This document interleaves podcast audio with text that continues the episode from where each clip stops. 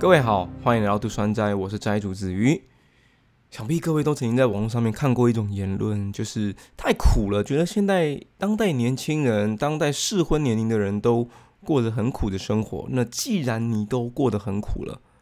那干脆不要把小孩子生下来受苦。于是许多夫妻就啊两个人就决定说，我们就是不生小孩子的夫妻。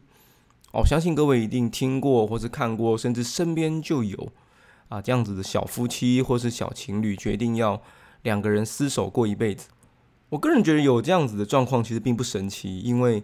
我们的物价水平在涨，我们的房价在涨，其实你很难在大城市里面靠着一份收入，靠着两份收入来养活自己，养活爸妈哈。有些人还有孝亲费，有些人还有学贷，有些人还要缴车贷、房贷。如果还要再养个小孩子，我觉得实在是有那么一点点困难的，这个是很能很能体会的事情。不过其实很奇怪，社会上还是不断的有小孩子在生出来，你却不禁去好奇到底是谁在生小孩。其实你只要随意打开新闻，甚至你身边如果有社工朋友，你都会发现，其实弱势家庭他们还是一样生小孩啊。你可以从新闻或是朋友的口中知道，他们还是生了四个、五个、六个、七个小孩。然后你就会很惊讶去计算说，他的生活开销、他的收入、他所领到的社会补助金，能不能够支付这些所有小孩的开销，包含说父母两个人的开销？然后你惊讶的发现，其实不行，其实真的没有没有办法，没有机会。然后你就去思考，哎，那他是怎么养小孩的？许多人会觉得，我们自己受苦，不要把小孩子生下来受苦。其实不过是我们认知的苦跟穷人所认知的苦是不一样的。这什么意思呢？我举个例来说吧。我不知道各位喝水的水杯，就是家中的马克杯，或是你用咖啡杯还是玻璃杯都好，价位在多少钱？哦，你可能买一个随便一个杯子，买了五千块，哦，一千块，三百块，一百块，五十块，十块，好，十块的一下杯子也可以，都行。你可能会觉得说，哎，那这就是生活水准的差异啊，对。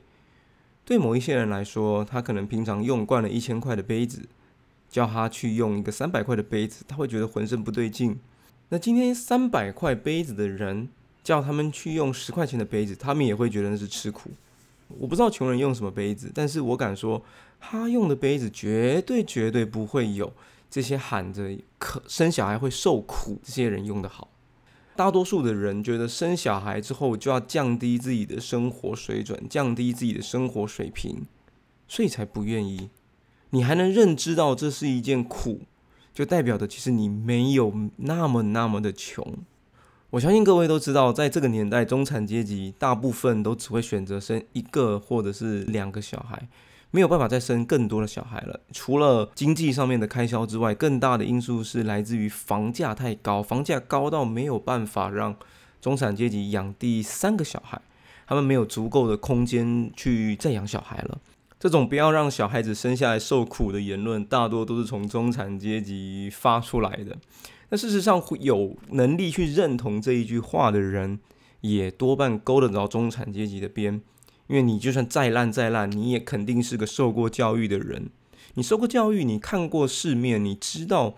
啊穷，你知道受苦是什么样子，所以你才会决定不要把小孩子生下来受苦。因此，因为你知道什么是苦嘛，所以你可能称不上是一个穷人。因为真正的穷人是没有办法知道自己正在受苦受难的。所以我们很粗暴的把。认知到我生小孩可能会让小孩子受苦的这些人都称作中产阶级吧。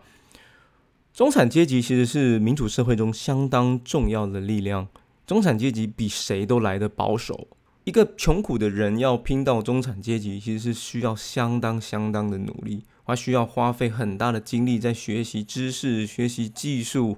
甚至要花费大量的时间精力在投注在某一个事业上。而且这个事业可能要经过一段时间的积累，你才有办法成为一个中产阶级。正是因为成为中产阶级如此如此的困难，所以大多数的中产阶级，他们比起想要更上一层楼，他们更害怕失去眼前的一切。也正因为害怕失去眼前的一切，所以众多中产阶级他们的策略都非常非常的保守。你可以去询问任何一个中产阶级家庭，他们对投资理财的观念。大多都会选择风险较低、投资报酬率也较低的保守方式。要一个已经有所成就、已经有所资产的中产阶级豪赌身家去赌一项事物，是不太可能的。之所以这样做的原因，是因为中产阶级他们习惯未雨绸缪，他们除了担心明天的晚餐、后天的晚餐、一个月之后的房贷。担心一年之后的所得税，担心三年之后的结婚费用之外，他们也会担心小孩子的学费，担心小孩子的才艺班，担心小孩子的高中学费，担心小孩子的大学学费，担心小孩子在大学需不需要买一台摩托车，担心自己以后老了需不需要一笔钱来安置自己的疾病或者是自己的丧礼，这些东西都是中产阶级会去烦恼的事情。但是穷人绝对绝对不会看得那么远。因为他们不可能有机会看那么远。当你手上的资产、你手上的现金、你手上所拥有的资源，不足以让你看到三年、五年、八年、十年，甚至二十年之后的未来时，你的生命只有眼前了。我相信各位都曾经看过一种新闻，就是不知道哪里来的少女，她突然间在学校诞下了一个女婴，然后甚至她都不知道自己怀孕了，你都会很惊讶的看着说这件事情是怎么发生的。如果他要未成年性交，他为什么不戴保险套？他不知道和别人性交可能会导致自己怀孕吗？啊，又或者是他不会去算安全期吗？他买不起保险套吗？这些事情是中产阶级，是稍微有一点教育水准、稍微有一点资产的人都没有办法想象的事情。但是我们随即看到了这个小孩可能被生下来，妈妈决定要养，于是他可能在没有任何资源的情况下继续养这个小孩。啊，他可能小孩子从小就吃不好、睡不好，从小活在很狭窄、潮湿的环境，然后就这样长大，学费缴不出来，没有新衣服可以穿，没有新鞋子可以穿，那你就会很好奇，他们是怎么把小孩子养大的，对不对？其实穷人养小孩的方式就是靠着外部资源在养小孩。什么叫外部资源呢？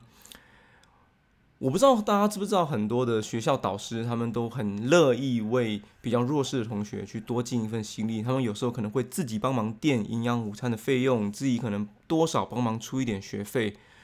又或者是今天小孩子没有地方写功课的时候，爸妈就会请小孩子到 Seven Eleven 坐下来，连杯饮料都没点，就直接坐在那边写完他的功课，甚至把 Seven Eleven 当做是安亲班。如果需要衣服，当然就是找朋友的小孩。如果朋友有小孩，他的衣服正好正好太小了，就拿他的衣服来穿。跟我家小孩 size 有那么一点点落差也没有关系，反正我们的标准没有那么的严苛。这就是穷人生小孩的方式，他们靠着外部资源，靠着不管是政府的还是朋友的，他们各式各类的资源，只要能用的他们就用。就这样子，小孩子长到了十八岁。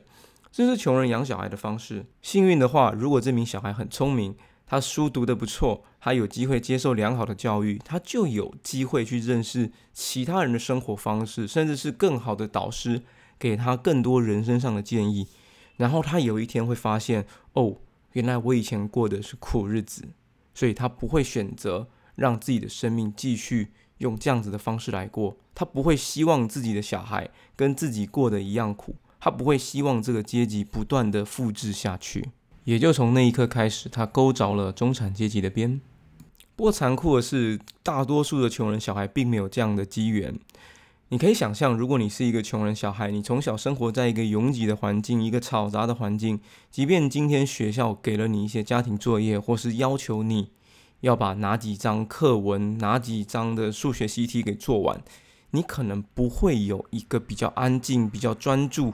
比较良好的空间，让你有机会去学习，甚至你可能还要帮忙家中的事务，可能还要帮忙家中的工作。所以在这么种种因素之下，你所拥有的学习时间自然而然就比别人少了非常多。到了最后，又是另外一次的阶级复制。回过头来说，你什么时候认知到你觉得自己在吃苦的？我相信绝对不会是在你的童年时期或是国中时期。多半是在你成年之后，你开始认知到社会的残酷，你开始体会到啊，其实生活并不容易啊，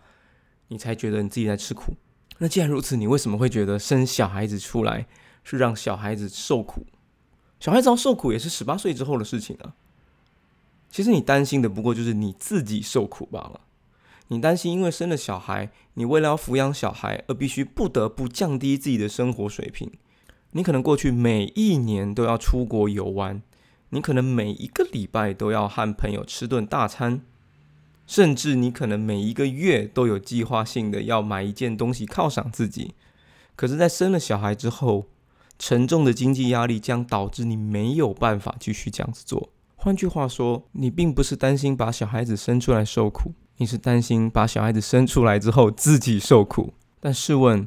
哪一个父母在生下小孩之后，他不需要去承担的更多，他不需要去做更多以前不需要去做的事情，甚至他不需要去为了小孩受苦受难的？可是，是为什么当每一对父母他们在谈起自己的小孩的时候，那种脸上的笑容是难以言喻的幸福？我想的就是因为，当我们在为了小孩子受苦受难的时候，我们看到的是一个更远、更美好的一个未来在等待着我们。感谢你的收听，希望今天的谈话内容对你有所帮助。我是斋主子瑜，